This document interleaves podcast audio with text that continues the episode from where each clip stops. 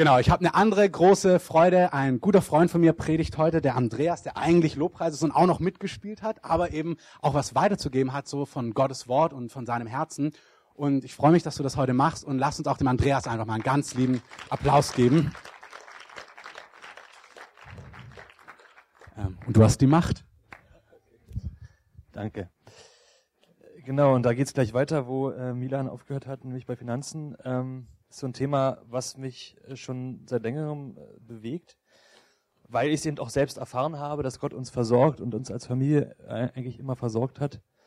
Äh, dazu im Einzelnen werde ich sicherlich mal in der äh, heute kommen. Und ähm, ich habe überlegt, als ich das Thema so begonnen habe, und da geht es ja so viel, was man zu sagen kann, und die Bibel ist eigentlich voll davon, habe ich überlegt, was sind eigentlich Finanzen? So was ist eigentlich der wenn wir uns Finanzen oder Geldmittel oder Besitz oder Eigentum angucken, was ist es eigentlich? Und dann ist es erstmal, wenn man es runterbricht, ganz normal natürlich ein Zahlungsmittel in unserem deutschen oder europäischen Zahlungsverkehr, wofür man halt Waren oder Dienstleistungen bekommt. Ähm, allerdings sind wir selbst gar nicht in der Lage, Finanzen zu generieren. Was wir generieren können, ist unsere Arbeitskraft oder unsere Ideen, mit denen wir Finanzen erwerben können. Ähm, wir empfangen ja Finanzen, wie zum Beispiel Milan, über seinen Arbeitgeber oder ich empfange Finanzen als Anwalt über meine Mandanten oder andere empfangen die über ihre Kunden oder Auftraggeber. Die Leistung, die wir ähm, erbringen können, die hat uns ja Gott geschenkt. Die Begabung und die Fähigkeiten, die wir äh, einsetzen können im täglichen Alltag, um unser Lohn zu bekommen, die hat uns Gott geschenkt. Ähm, Gott hat ja in jeden von uns Begabung reingelegt. Gott hat uns einzigartige Fähigkeiten gegeben, jedem Einzelnen von uns. Und viele von uns machen ja auch diese Begabung oder Fähigkeiten später zu ihrer, der Grundlage ihres Berufes. Wer gut in Mathe ist zum Beispiel, wie meine Frau, die wird dann Bauingenieur. Oder ich konnte immer schon gut äh, Sachen auswendig lernen und mit Leuten diskutieren und bin halt Anwalt geworden. Äh, und ähm, an, andere von uns sind künstlerisch begabt oder irgendwie sportlich aktiv oder in anderer Form. Ähm, haben sie das, was Gott ihnen geschenkt hat, zu ihrer äh, Berufswahl genutzt? Und wenn wir uns das so angucken, dann kann man es eigentlich runterbrechen. Nämlich die Finanzen, die wir haben, ist ein Ausdruck von Gottes Liebe. Weil Gott hat uns am Anfang, bevor wir geboren wurden, ja schon einen wunderbaren Plan gegeben, wie die Bibel ganz oft sagt. Er hat uns zu guten Werken vorbereitet und die Finanzen, die wir haben oder die Mittel, die wir haben, um zu überleben, ist ein Ausdruck von Gottes Liebe, weil er uns beschenkt hat. Ich gucke gerade Anja an, die mit ihrer ähm, Mode, mit ihrem Modelabel ja äh, auf, am Anfang ist, aber wer weiß, wo es noch hinführt. Und dann, es ist eine Gabe, die er Gott gegeben hat und die uns ermöglicht oder dir es dann konkret ermöglicht, eben dich zu versorgen oder dir eben die Sachen zu kaufen, die du brauchst, um dein Leben zu gestalten. Und da hat man schon mal den Anfangspunkt, wo Gott uns segnet. Und viele fragen, ja, Finanzen ist so ein bisschen abstrakt und man erhöht es vielleicht ein bisschen, aber letztendlich ist es ein Ausdruck von Gottes Liebe. Die andere Frage, wozu wir gleich noch kommen werden, ist, wie man damit umgeht dann und was, was für Herausforderungen Gott auch an uns stellt. Ähm und ich selbst zum Beispiel habe während meines Studiums Gottes Liebe total oft erlebt. Ich habe ja nun, äh, es ist nicht, nicht das ähm, Studium, was man so ein bisschen äh, der linken Hand absolviert, sondern es ist äh, schon herausfordernd gewesen für mich und Gott hat mich immer wieder unterstützt, hat mich durchs Examen getragen, durch beide Examen getragen.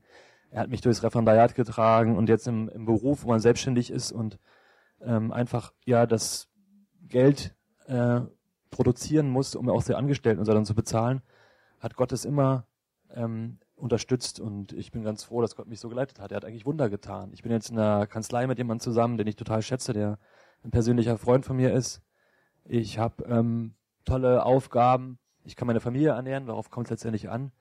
Und es war nicht immer so gewesen, so eindeutig gewesen, dass man es das so schafft. Während des Studiums ähm, hatten wir oft weniger als eigentlich der Monat sozusagen erforderte. Ähm, ich glaube, wir hatten, wir brauchten so ein Grundsaldo von 600 Euro, um zu erleben, und wir hatten irgendwie rechnerisch manchmal so 400 Euro. Und dann haben wir aber trotzdem in der ganzen Zeit äh, immer unseren Zehnten gegeben von dem, was wir hatten. Und Gott hat es echt total gesegnet. Also ich kann mich an eine Begebenheit erinnern, wo mein Großvater äh, mütterlicherseits, den ich noch nie in meinem Leben gesehen habe, zu dem ich überhaupt keinen Kontakt hatte, weil die Familie zerbrochen war, mich drei Jahre nach meiner Hochzeit mit Salome angerufen hatte und gesagt hat, ja, er hat noch was für unsere Hochzeit, ja. Und hat irgendwie, hat irgendwie uns 500 Euro irgendwie hinterlassen, die wir dann irgendwo abholen mussten, die lagen dann irgendwo, weil er vielleicht auch den persönlichen Kontakt gescheut hatte, wer weiß. Aber das hat genau in diesem Moment reingepasst und es war genau das Geld, was uns in dem Moment gerade gefehlt hatte. Oder wir hatten, äh, wir haben andere Versorgungswunder erlebt, wo uns Leute, die wir überhaupt nicht hm, auf dem Schirm hatten, haben uns einfach Geld gegeben oder uns wurden äh, welche Sachen erstattet oder so. Und Gott hat während, des, während der ganzen Zeit, wo man eigentlich sagen muss, ey, ich habe so wenig zum Leben, ja, ich komme eigentlich gar nicht über den Monat, ähm, haben wir immer die Freiheit gehabt, manchmal auch unter Schmerzen, aber manchmal haben wir wirklich die Freiheit auch gehabt, Geld noch zusätzlich zu geben und das war, ist ein Segen und das ist einfach, überlege mir, wenn ich mich ähm, zehn Jahre abseits des Willen von Gott äh, verhalten hätte, dann hätte er mich nicht gesegnet. Deswegen denke ich, dass es einfach ein biblisches Prinzip ist, zu geben, egal wie Lebensumstände sind, weil wir dann uns wirklich entscheiden, in dem Moment auf Gott zu gucken und nicht auf unsere Umstände. Und dann ist die Frage, wenn man später ein bisschen mehr Geld vielleicht hat oder mehr generiert, dann gibt's ja diese Vorurteile, ja, also der Reiche, der ist sowieso schon mal unfähig, ins Reich Gottes zu kommen. Wir kennen alle diese äh, Bibelstellen aus der, aus, dem, äh, aus der Bibel. Aber wenn wir uns mal die Bibel im Einzelnen angucken, dann können wir zum Beispiel mal aufschlagen Matthäus 6, Vers 19 bis 34, für die, die jetzt schnell dabei sind. Dann spricht sich Jesus nicht gegen den Besitz als solchen aus oder gegen das Eigentum als solches, sondern er sagt, dass die Liebe zum Geld, also die Geldliebe, das ist, was uns letztendlich zum Verderben werden könnte oder werden kann. Und ich habe das mal nachgeguckt. Philagia, Ria ist das ähm, ist der entsprechende biblische Ausdruck dazu ähm, in der Elberfelder Stillenbibel. Und das heißt, das krampfhafte Streben nach irdischer Besitzanhäufung um ihrer selbst willen. Um ihrer selbst willen habe ich mal selbst hinzugefügt. Also die Geldliebe, das krampfhafte Streben nach mehr Besitz, Besitz anzuhäufen Besitz zu verteidigen. Das ist das, was Jesus, wo Jesus sagt, da müsst ihr wirklich vorsichtig sein. Hängt euer Herz nicht an den Besitz.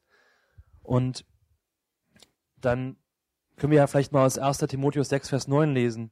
Die aber reich äh, werden wollen, fallen in Versuche und Fallstrick und viele unvernünftige und schädliche Begieren, welche die Menschen in Verderben und Untergang versenken. Denn eine Wurzel alles Bösen ist die Geldliebe, nach der einige getrachtet haben und von dem Glauben abgeirrt sind und sich selbst mit vielen Schmerzen durchbohrt haben. Also die Geldliebe. Die Vorstellung, dass das Geld mehr ist als ein bloßes Zahlungsmittel und als ein Ausdruck von Gottes Liebe, weil er uns versorgen will, das ist das, wo man auch, wo auch ähm, gesagt, wo die Bibel auch ganz klar sagt, ihr könnt nicht Gott dienen und dem Mammon zugleich. Ja, ihr könnt nur einem Herrn dienen. Wenn wir unser Herz an das Geld hängen, wenn wir das Geld erhöhen und zu etwas machen, welche, eine Position geben, die es nicht hat, dann ist es ein Fallstrick und dann kann es uns ins Verderben führen. Aber gegen den Besitz als solchen spricht sich Jesus nicht aus. Wir können also Besitz haben und gleichzeitig frei sein und wir können keinen Besitz haben und gleichzeitig gebunden sein. Es gibt so eine versteckte Art von, von Stolz, würde ich mal sagen, dass Leute sagen, ich komme ohne, ich komme ohne Geld aus, ich komme einfach mit ganz wenig aus. Ich bin besonders demütig, ich bin besonders ähm, genügsam. Aber dass das auch eine versteckte Form von Stolz sein kann oder eine offene Form von Stolz, das müssen wir halt verstehen, muss man einordnen, dass das Herz frei sein muss. Wenn wir sagen, Gott, ich will dir in allen Dingen nachfolgen, ich mache dich zu meiner Nummer eins, dann ist es unabhängig davon, ob wir viel Besitz haben oder wenig Besitz haben. Dann kommt es in der zweiten Stufe, zu der wir gleich noch kommen, darauf an, wie gehe ich mit meinem Besitz um. Isaac zum Beispiel, 1. Mose 26, Vers 12, über den steht in der Bibel, und der Mann wurde reich und wurde immer reicher, bis er sehr reich war. Ja, er wurde von Gott gesegnet. Ist doch cool. Also, ähm, das ist, oh, cool ist ein alter Begriff, aber ist doch toll. Ähm, dass die Bibel schon sagt, ähm, ich unterstütze dich, ich gebe dir einfach das, was du brauchst. Und wenn du eine tolle Geschäftsidee hast oder wenn du ein tolles Geschäftsmodell hast oder wenn du besonders ähm, gute Arbeit leistest, wie Milan zum Beispiel, der so abgeworben werden wollte, und die Headhunter hinter dir herlaufen, dann ist das auch ein Ausdruck meiner Liebe und meiner Versorgung, weil ich will, dass du hast, um auch anderen zu geben, wo wir jetzt bei der zweiten Stufe wären. Ähm, ich will vielleicht noch auf eine Stelle eingehen, weil die, weil die ähm, oft herangeführt wird, wenn man sagt, ja, man soll doch eigentlich arm sein. Das ist äh, das Gleichnis von diesem reichen Jüngling oder von dem Reichen. Manchen Stellen steht Jüngling, manchen Reich, zu dem Jesus sagt, ja, gib all dein Besitz, verkaufe all dein Gut, ja, und gib es den Armen. Und er ging dann weg. Und äh, aber diese Stelle betrifft halt lediglich ganz konkret den reichen Jüngling, weil er stand vor Jesus und er spielte ja so ein bisschen mit Jesus, ja, ich habe ja eigentlich alles getan, ich bin ja eigentlich ein super Typ und kann alles. Und Jesus merkte aber, nein, die Stelle, wo es bei dir hängt, ist, dass du dein Herz an einfach den Besitz gehangen hast. Du hast viel. Und ich denke, dass auch dieser reiche Jüngling das Geld liebte und es zu etwas machte, was welchen Platz ihm nicht gebührt. Und deswegen hat Jesus gesagt, gib weg. Und das war der Punkt, wo er letztendlich dann selbst an der Stelle kam und sagte, nee, ich hab, ich kann's, ich kann's noch nicht. Er ging ja dann weg, man weiß nicht, was mit ihm geschah, vielleicht hat er sich irgendwann entschieden, ja, ich gebe alles weg, aber sein Herz hing halt an den falschen äh, Dingen. Gott verurteilt natürlich auch unrechten Gewinn, Sprüche 15, Vers 27 oder Sprüche 28, Vers 16, Jeremia 17, Vers 11, wo Gott sagt, unrechter Gewinn, wer unrechten Gewinn äh, erstrebt oder unrechten Gewinn macht, dem wird es zum Verderben werden oder dem wird es einfach zum Nachteil werden. Und das ist ja einfach ein biblisches Prinzip. Wir müssen äh, uns da nicht lange drüber unterhalten, dass natürlich unrechter Gewinn, Betrug oder alle anderen möglichen Sachen, Geldunterschlagung, Geldwäsche und so weiter und so fort, nicht nur strafbar sind nach dem StGB, sondern auch nach Gottes Ordnung einfach nicht in Ordnung. Ja? Gott fordert uns zur Freigebigkeit auf und zum verantwortungsvollen Umgang mit dem von ihm anvertrauten Finanzen. Äh, 1. Timotheus 6, Vers 19 ist das, glaube ich, ist das 6, Vers 19. Oder 2. Korinther 9, Vers 8. Wer sparsam sät, wird auch sparsam ernten. Und wer segensreich sät, wird auch segensreich ernten. Jeder gebe, wie er sich in seinem Herzen vorgenommen hat, nicht mit Verdruss oder aus Zwang, denn einen fröhlichen Geber liebt Gott. Gott aber vermag euch jede Gnade überreichlich zu geben, damit ihr allem, alle, an allem alle Zeit Genüge habt und überreich seid zu jedem guten Werk. No, 2. Korinther 9, Vers 8 ist so ein bisschen so eine Schlüsselstelle auch für mich, wo ich sage, Gott gibt uns, Gott vermag euch jede Gnade überreich zu geben, damit ihr in allem alle Zeit Genüge habt. Also Gott gibt uns erstmal selbst, ja, das steht ja ganz eindeutig drin. Genüge, Autarkia, also dass wir autark sind, dass wir uns nicht von irgendwelchen wirtschaftlichen Systemschwankungen oder von äh, wirtschaftlichen Entwicklungen abhängig sind und dass wir aus dieser Genüge die Möglichkeit haben, anderen zu geben und dass wir fähig sind zu jedem guten Werk. Jedes gute Werk kann sein, dass du Zeit investierst, aber natürlich heißt es auch, dass man Finanzen weggibt. Ja, viele ähm, geben Finanzen weg am Ende des Jahres, wenn Weihnachten naht. Und wir als Christen, wir sollen halt einen Lebensstil haben, wo wir Dinge weggeben, wo wir in Gottes Reich investieren, wo wir uns frei machen ähm, und einfach sagen, Gott, zeig mir, wo ich meine Finanzen hingeben kann, wo ich dich unterstützen kann. Natürlich in die Gemeinde, den Zehnten, aber auch in andere ähm, Werke, Organisationen oder Sonderopfer, was einfach dran ist. Und ich habe in der letzten Zeit immer so, ähm, ja, so einen Versuch gemacht. Ich bin jetzt nicht besonders äh, prophetisch, jedenfalls noch nicht.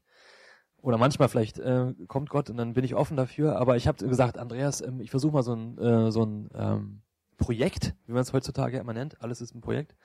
Ähm, ich will einfach von dir hören, an wen ich irgendwas geben soll, an wen ich irgendeinen Geldbetrag geben soll, wenn es nur ein kleiner ist.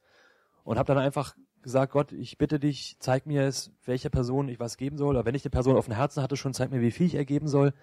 Und dann habe ich es mal probiert und gemacht und ich habe irgendwie so die Erfahrung jedenfalls gemacht, dass es dann Gott tatsächlich die andere Person, dass dann entweder ein ähm, Bedürfnis vorhanden war, eine finanzielle Not oder dass es einfach in der Situation eine totale Ermutigung für die andere Person gewesen ist, weil sie meinetwegen schon ein Wort bekommen hat, dass sie äh, unterstützt wird von jemandem und dass dann Gott letztendlich durch mich gewirkt hat. Und ich ähm, kann euch nur ermutigen, das ähm, in ähnlicher Form zu machen, dass wir einfach mit den Dingen, die Gott uns gegeben hat, die Ausdruck seiner Liebe sind, diese Liebe weitergeben. Ähm, wir müssen uns klar machen, dass unser Geben aus dem Geben Gottes fließt. Denn wir sind ja von ihm geschaffen. Alle Gaben, mit denen wir Geld ähm, erwerben können, unsere Fähigkeiten, unsere Begabung, unsere Beziehungen, auch die Beziehung zu unseren Eltern, die uns was, vielleicht was vererben, ist ja was von Gott gegebenes. Ähm, und manchmal beten wir konkret um seine Versorgung, sagen, Gott, gib mir bitte jetzt, weiß ich nicht, 500 Euro, ich brauche einen neuen Laptop oder so. Oder irgendwas anderes. Und dann ist es so, dass Gott manchmal ganz konkret wirkt und auch Geld gibt, aber manchmal ist es auch so, dass, oder ich denke, dass es oft auch so ist, dass wir diese Gaben ja schon bekommen haben. Wir haben ja schon Fähigkeiten ähm, von Gott bekommen, auch Geld zu verdienen ähm, mit Geld umzugehen, so und so fort.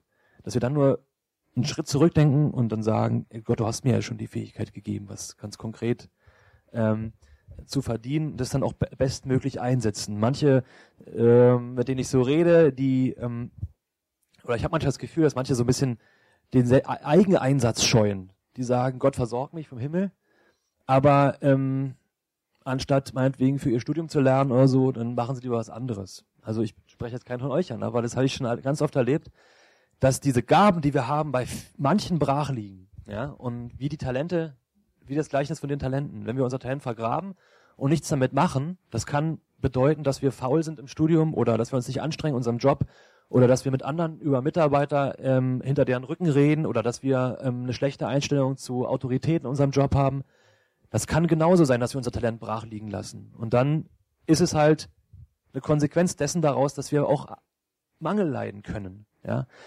Und diese Versorgung, die Gott uns schon gegeben hat, ist die eine Sache, wie gesagt, die Versorgung, die Gott dann ganz konkret in bestimmten Dingen gibt, wie damals äh, bei meinem Großvater die 500 Euro, das ist eine andere Art, wie Gott wirkt. Gott ist halt kein äh, Gott, den man an einer Schablone ab anlegen kann, sondern Gott ist natürlich ein extrem ähm, lebendiger Gott. Und der ist vielschichtig und der will uns überraschen, ja, aber er meint es immer gut. Ähm, genau, wenn wir sehen und über die Finanzen sprechen, dann würde ich auf jeden Fall die Zeugnisse von Milan zum Beispiel gerade oder auch von Mark, ähm, der damals ja einen tollen äh, Job gefunden hat, jetzt ist es schon eine Weile her, anderthalb Jahre oder ein Jahr, weiß ich nicht genau, ein Jahr ist es jetzt her, ähm, und die sind total gesegnet und total versorgt. Und es gibt viele andere Wunder in unserer Mitte, wo Leute in ihrem Studium unterstützt wurden, wo Leute Vorstellungsgespräche bekommen haben oder Arbeitsplätze oder wo sie einen besonderen Mandanten- oder Kundenkontakt hergestellt, äh, hergestellt wurde, wo man sich sagt, ey, wieso läuft das so gut? Und das ist Gottes Ausdruck von Versorgung. Und wenn wir dafür gebetet haben und Gott, mit Gott in einer lebendigen Beziehung sind, dann kennt er unseren Herzschlag und wir kennen seinen Herzschlag. Gott möchte uns also geben, erstmal in aller Genüge, damit wir selbst autark sind, damit wir selbst versorgt sind und damit wir anderen geben können. Und neben den konkreten, also neben den allgemeinen Spenden natürlich gibt es den Zehnten, den will ich mal anreißen. Einfach, wir kennen alle die Stelle aus Malachi 3, Vers 10, bringt den ganzen Zehnten in das Vorratshaus, dann mit Nahrung in meinem Haus ist und prüft mich auch doch darin, spricht der Herr der Herrscher ob ich euch nicht die Fenster des Himmels öffnen und euch Segen ausgießen werde bis zum Übermaß. Abraham und Jakob haben bereits zum Beispiel vor dem Gesetz den Zehnten gegeben. 1. Mose 14, Vers 20 gilt für Abraham und 1. Mose 28, Vers 22 für Jakob. Jakob hat in, in, äh, gesagt, ich will dir meinen Zehnten geben, damals als er diesen Stein aufgerichtet hatte in Bethel, Bethel oder wie es immer ausgesprochen wird. Ähm, Bessel, ja. Und über Abraham heißt es dann später, ähm, und Abraham war alt, hochbetagt und der Herr Abraham und der Herr hat Abraham in allen gesegnet. 1. Mose 24, Vers 1. Und wie ihr wisst, uns ist ebenfalls der Segen von Abraham versprochen in Galater 3, Vers 7. Die aus Glauben sind, die sind Abrahams Söhne. Also wir sind in der Sohnschaft äh, Abrahams. Abraham hat damals einfach gesagt, er gibt in, von allem, was er hat, seinen Zehnten. Er wurde gesegnet, er war alt und hoch, wurde alt und hochbetagt. Ihr kennt die Geschichte von Abraham mit den vielen Hin und Her, die es gab. Und ähm, auch mit, materiell, mit materieller Versorgung von, von Gott. Und wir sind einfach, wir stehen in dieser Linie und deswegen denke ich, dass der Zehnte ein ganz großer Segen ist und dass daraus einfach auch Segen wird. Gott liebt den Geber, Gott liebt uns und er möchte nichts lieber als uns beschenken und uns segnen. Wir können das sehen. Psalm 112, Vers 2 bis 3. Das Geschlecht der Aufrichtigen wird gesegnet werden. Vermögen und Reichtum wird in seinem Haus sein. Sprüche 13, Vers 22. Das Vermögen des Sünders wird aufbewahrt für den Gerechten. Johannes 10, Vers 10, ich bin gekommen, dass sie das Leben und volle Genüge haben sollen. Ja, um das mal runterzubrechen, Gott befähigt uns einfach, mit Finanzen auch umzugehen. Es gibt auch einige von uns, die besonders gesegnet sind, zum Beispiel die besonders gesegnet sind, ähm, wenn es um Geldanlagen geht oder andere Dinge. Ich war auf einem Seminar von Bob Fraser gewesen bei IHOP. Ähm, die haben ja diese Joseph Company, wo es um, darum geht, ähm, das Christsein im Berufsalltag sozusagen zu leben äh, Marketplace Christianity nennen die das, weil es letztendlich ja so ist, 99 Prozent von uns Christen leben ihren Glauben an ihrem Arbeitsplatz. Ja, nur ein Prozent oder vielleicht zwei Prozent ähm, sind für den vollzeitlichen Dienst berufen und ähm, leben dann auf eine andere Art und Weise, natürlich auch durch Versorgung Gottes. Und er hatte damals die Geschichte erzählt, dass es, ähm, er hatte eine große Firma mit 230 Angestellten. Die waren nicht alle Christen, aber einige von ihnen waren Christen. Und er meinte, dass ihm einer besonders aufgefallen ist, der nämlich als mal so ein Server irgendwie ausfiel, der wichtig war für die ganze, für das ganze Infrastruktur der Firma, dort übernachtet hat und mit den Technikern zusammen versucht hat, diesen Server wieder zum Laufen zu bekommen, weil sie am nächsten Tag ein wichtiges Projekt hatten. Und der hat dann wirklich dort in der Firma übernachtet, sein Bett aufgeschlagen und hat sich gekümmert, hat geguckt, dass alles klar geht, hat die ganzen Abläufe koordiniert. Und Bob Fraser hat gesagt, und für ihn als Chef damals war das ein viel größeres Zeugnis gewesen seines Glaubens und seiner Hingabe auch, und seiner Unterordnung zur Autorität, als wenn der sich mit ihm dort hingestellt hätte und zwei Stunden lang gebetet hätte, was auch gut ist. Aber er hat einfach professionell gehandelt und es war ein extremes Zeugnis für ihn. Er hatte ja den auch anscheinend in seinem ähm, im Gedächtnis behalten und erzählt immer noch über ihn, obwohl die Firma längst äh, verkauft und so weiter und so fort. Und die Versorgung Gottes und auch das Zeugnis gegenüber Mitmenschen, das können wir manchmal ganz professionell an unserem Arbeitsplatz zeigen, indem wir einfach exzellente Leistungen abliefern. Und wenn mein, wenn ich zu meinen Mandanten hingehe und sage, ich habe irgendwie die Klage verpennt oder ich äh, bin nicht zu Gericht gefahren, weil ich verschlafen habe, dann würde ich nicht lange mich ernähren können für meinen Job. Aber wenn wir exzellente Arbeit leisten und wenn wir uns in gewisser Weise einen Namen unserer Branche machen, dann ist es auch ein Zeugnis für Ungläubige, die sagen, äh, bei dem, bei dem Hanke hängt ein Kreuz in seinem, in seinem Büro, der hat immer gute Arbeit gemacht, irgendwie, irgendwas ist da anders vielleicht, ja. Und das ist auch ein Ausdruck der Versorgung Gottes, dass wir die Gaben haben, exzellent zu sein. Und ähm, wir haben alle die Gaben, exzellent zu sein, jeder in unserem Beruf. Ob es als Lehrer ist, wie Markus und Johanna oder an anderen Berufen, dass wir wirklich sagen können, wir sind exzellent, wir sind Zeugnis für Gottes Versorgung dort, wo wir sind. Und das ist auch ein Teil, wie wir mit Finanzen umgehen, dass wir sagen, ich weiß, ich bin Gottes Kind, er hat mich zu dem besten Architekten, zu dem besten Bauingenieur, zu dem besten Anwalt, zu dem besten, weiß ich nicht, Pastor berufen.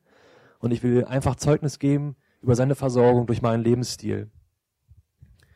Und da müssen wir uns manchmal losschneiden, vielleicht von Minderwertigkeit oder von äh, dem Eindruck, wir können mit Geld gar nicht umgehen. Ich bin gar nicht würdig, überhaupt Geld anzunehmen oder mit Geld zu leben, weil ich bin doch Christ. Ich lebe doch nur aus seiner Hand. Aber nur aus seiner Hand leben heißt, das akzeptieren, was er in unser Leben reingelegt hat. Wir haben also gesehen, unsere Herzenshaltung ist nicht nur für das Empfangen seiner Gaben notwendig, sondern seine Herzenshaltung ist auch für das Weggeben von seiner Versorgung erforderlich. Und ähm, ich habe es, wie gesagt, als Ehemann und als ähm, in meinem Beruf immer wieder erlebt und kann euch nur äh, ermuntern, Gott dort weiter zu erforschen, näher zu kommen und ähm, möchte am Abschluss noch beten, wenn das okay ist.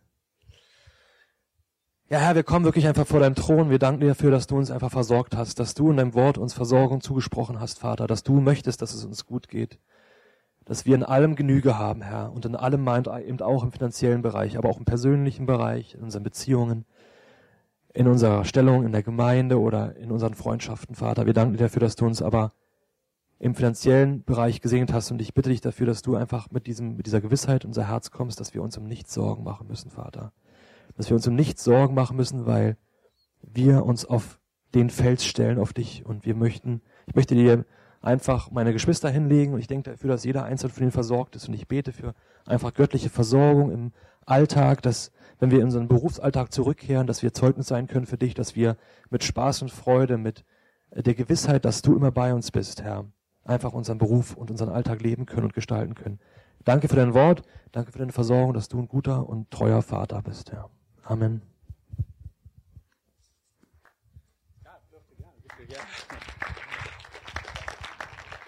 Lasst uns mal schnell, warte noch einen Augenblick, ich möchte, dass wir noch gemeinsam darauf reagieren. Lasst uns mal schnell ähm, Musik einspielen.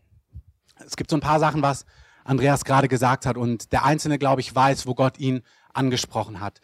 Ähm, das eine, was wichtig ist, was er gerade gesagt hat, hey, du bist berufen zum besten Architekten oder besten Lehrer oder besten Pastor, wie auch immer.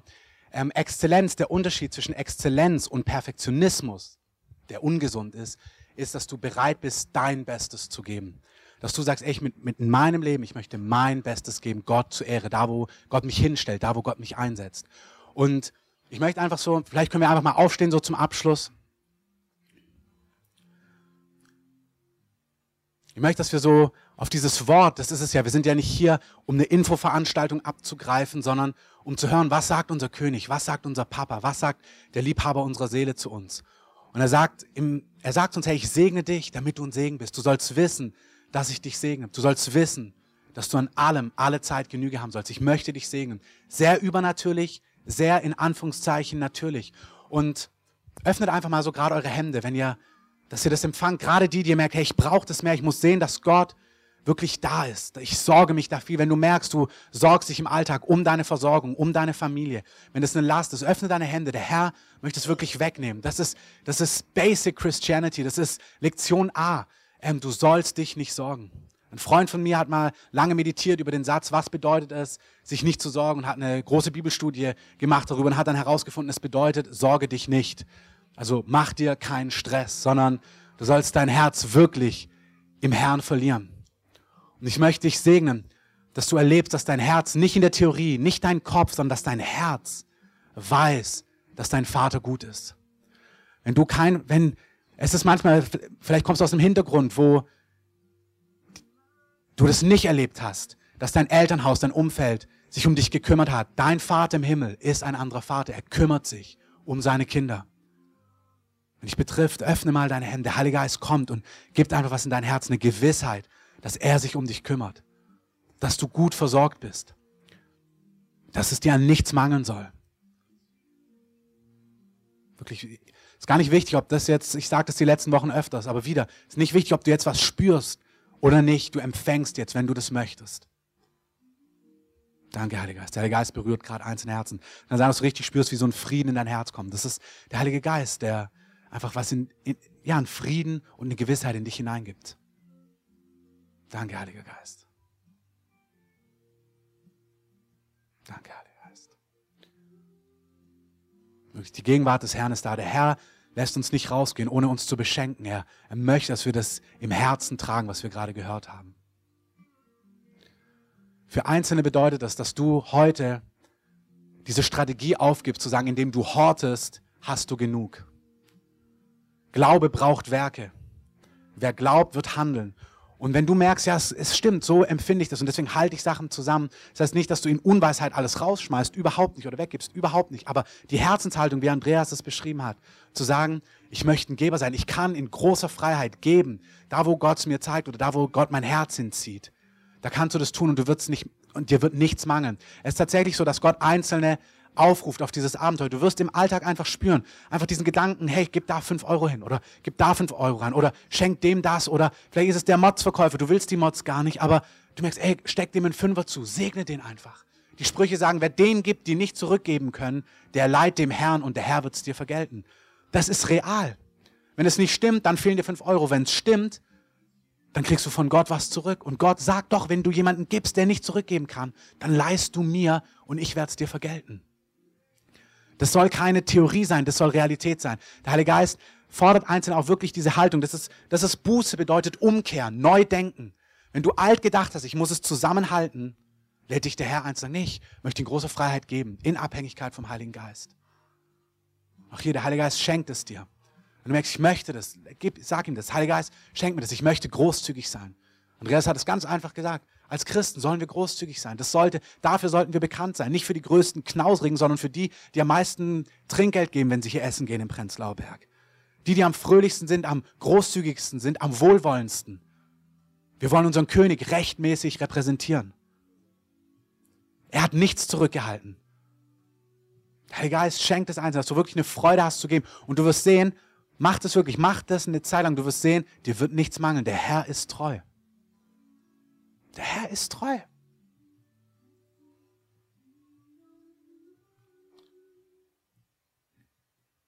Für andere, was Andreas gesagt hat, bedeutet es wirklich, dass du eine Haltung aufgibst, an deinem Arbeitsplatz irgendwie dich durchzumogeln und gerade so das abzuliefern, was getan werden muss, wo du einfach deine Arbeitshaltung nicht Jesus entspricht wo du nicht wahrhaftig bist, wo du krank machst, wo du ähm, faul bist oder wo du einfach spielst mit den Sachen, anstatt dein Bestes zu geben. Wo du Autoritäten und die, die dir Arbeit geben, nicht achtest, sondern sogar vielleicht schlecht redest oder damit spielst, einfach unwahrhaftig bist. Das entspricht nicht unserem König. Auch hier, sei hier treu, sei, gib exzellent, gib dein Bestes und leg Gott vor, wenn du dort nicht arbeiten möchtest. Gott wird dir eine andere Tür öffnen, wie wir es heute von Milan gehört haben. Aber die richtige Haltung ist nicht irgendwie, sich dort so unbeliebt zu machen, dass man dann hoffentlich gekündigt wird und dann irgendwie ähm, was Neues kriegt, so, sondern hey, wir wollen auch hier Jesus richtig repräsentieren. Und Einzelne wirklich korrigiert der Heilige Geist liebevoll und sagt, ich möchte, dass du exzellente Arbeit bringst. Dass deine Arbeitsmoral, deine Haltung sich verändert. Du brauchst nicht mit einem. Es gibt so in unserem Zeitgeist dieses, naja, ist ja auch alles kapitalistisch, also kann ich mir das ja leisten.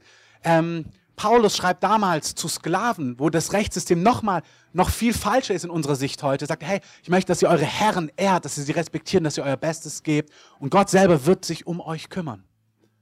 Das heißt nicht, dass alles wie heute in unserer Wirtschaft die Dinge laufen optimal ist, das ist kein Votum dafür, aber es ist ganz klar, was Gott zu uns sagt. Nur weil etwas vielleicht nicht optimal läuft oder ich mich ärgere, dass ich nur 7,50 Euro verdiene oder was auch immer, wenn ich unterschrieben habe dafür, bin ich verantwortlich, da mein Bestes zu geben und Gott wird sich um mich kümmern. Der Herr korrigiert Einzelne, wirklich. Er sagt, änder das. Ich möchte, dass du das änderst. Ich, ich helfe dir dabei.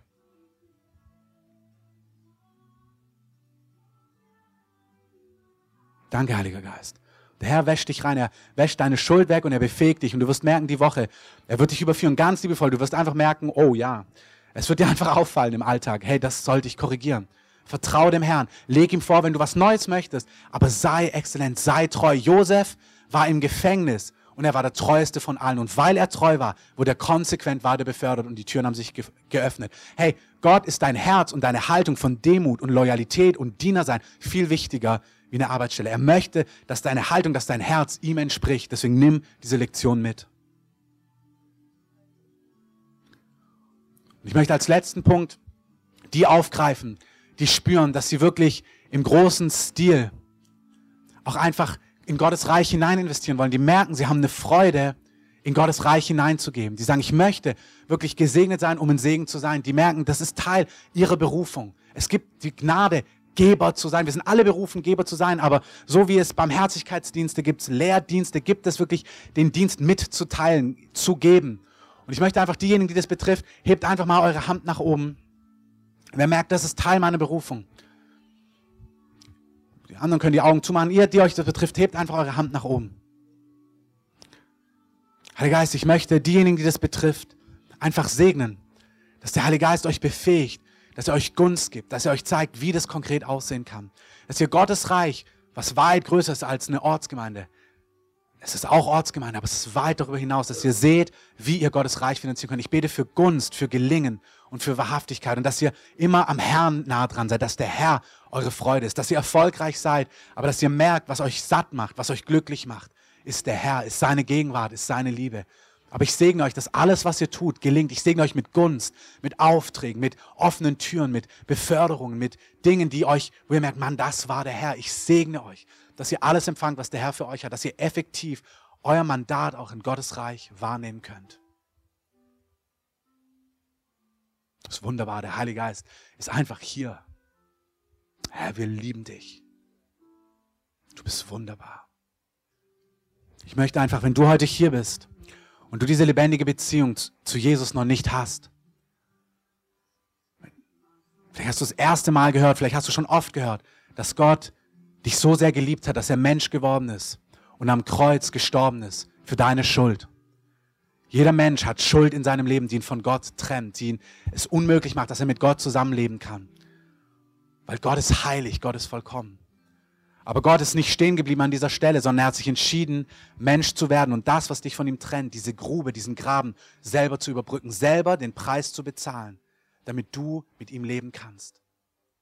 Er ist am Kreuz gestorben für deine Schuld und er ist nach drei Tagen lebendig geworden. Und er sagt, jeder, der das glaubt, jeder, der in seinem Herzen spürt, ich glaube das, und jeder, der für sich eingesteht, ich brauche Erlösung, ich bin nicht gerecht aus mir, das ist was, was der Heilige Geist dir schenkt. Du spürst es dann jetzt in deinem Herzen. Du weißt, es stimmt, egal was ich tue, ich bin nicht im Reinen mit Gott. Aber ich möchte im Reinen sein mit Gott. Und jeder sagt, ich möchte das, ich glaube das und ich glaube, dass Gott seine Hand mir ausgestreckt hat am Kreuz. Wer das in seinem Herzen glaubt und mit seinem Mund sagt, das ist, was ich glaube, das ist, was ich will, der bekommt ewiges Leben, sagt die Bibel. Der wird ewiges Leben bei und mit Gott haben. Und hier in diesem Leben kommt Gott in dein Leben schon hinein und macht alles neu. Kommt als reale Kraft, als reale Person und nimmt dich an der Hand. Und lass uns einfach mal die Augen alle kurz bitte zumachen. Ich weiß nicht, wer das ist heute, ob du hier bist. Aber wenn dich das betrifft und du das in deinem Herzen spürst jetzt, dann bitte ich dich einfach, deine Hand mal hochzuheben und sagen, Herr, Ich möchte das. Ich brauche dieses neue Leben mit dir. Danke. Wen das betrifft, heb einfach deine Hand nach oben. Danke. Danke. Wenn es noch jemand betrifft, heb deine Hand einfach mit nach oben. Ich habe eure Hand gesehen. Wenn es noch jemand betrifft, hebt einfach eure Hand mit nach oben. Herr, wir danken dir dafür. Und lasst uns zum Abschluss das einfach gemeinsam beten, dieses Gebet, wo wir unser Leben Jesus geben. Und wenn du gerade deine Hand gestreckt hast, bete das einfach mit. Herr Jesus, danke, dass du mich liebst. Danke, dass du dein Leben für mich gegeben hast. Danke, dass du am Kreuz für mich gestorben bist. Danke, dass du meine Sünde weggenommen hast. Herr, ich brauche Vergebung. Und du hast mir am Kreuz vergeben. Und heute lebst du. Der Heilige Geist hat dich auferweckt von den Toten. Und du sitzt zur Rechten des Vaters. Du bist der König der Könige. Und ich gebe dir mein Leben. Du bist mein Retter und du sollst mein Herr sein. Herr, zeig mir deine Wege. Zeig mir, was dir wichtig ist. Zeig mir, was, wie das Leben funktioniert. Herr, ich sage, ich gehöre zum Licht und nicht zur Finsternis. In deinem wunderbaren Namen, Jesus. Amen. Und lass uns einfach mal Jesus einen Applaus geben. Danke, Jesus.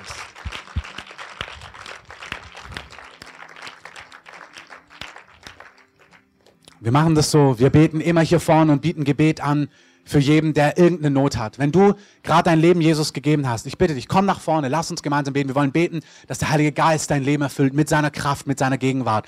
Wenn du Heilung brauchst, wenn du irgendeine Not hast, wenn dich irgendwas betrifft, komm nach vorne, wir beten gerne für dich. Die, die mitbeten, vielleicht kommt ihr schon nach vorne. Ansonsten möchte ich euch segnen, dass ihr eine starke Woche habt in Gottes Gegenwart, in Gottes Frieden, dass ihr seine Liebe spürt, dass ihr spürt, dass er da ist, dass er euch führt im Großen und im Kleinen, dass euch kein Unheil naht und dass ihr, eure ganze Familie, eure Kinder, dass ihr gesegnet seid, alles, was zu euch gehört und dass ihr einfach, ja, seine Freude habt. Das Reich Gottes ist Gerechtigkeit, echter Frieden und echte Freude im Heiligen Geist und das soll jeder Einzelne erleben. Amen. Amen. Wie gesagt, Gebet vorne, draußen, Kaffee, Tee und gerne auch noch sitzen bleiben, wenn ihr wollt. Und falls Beter da sind, weil ja viele verreist sind, also die, die mitbeten können, kommt vielleicht gerade mit nach vorne.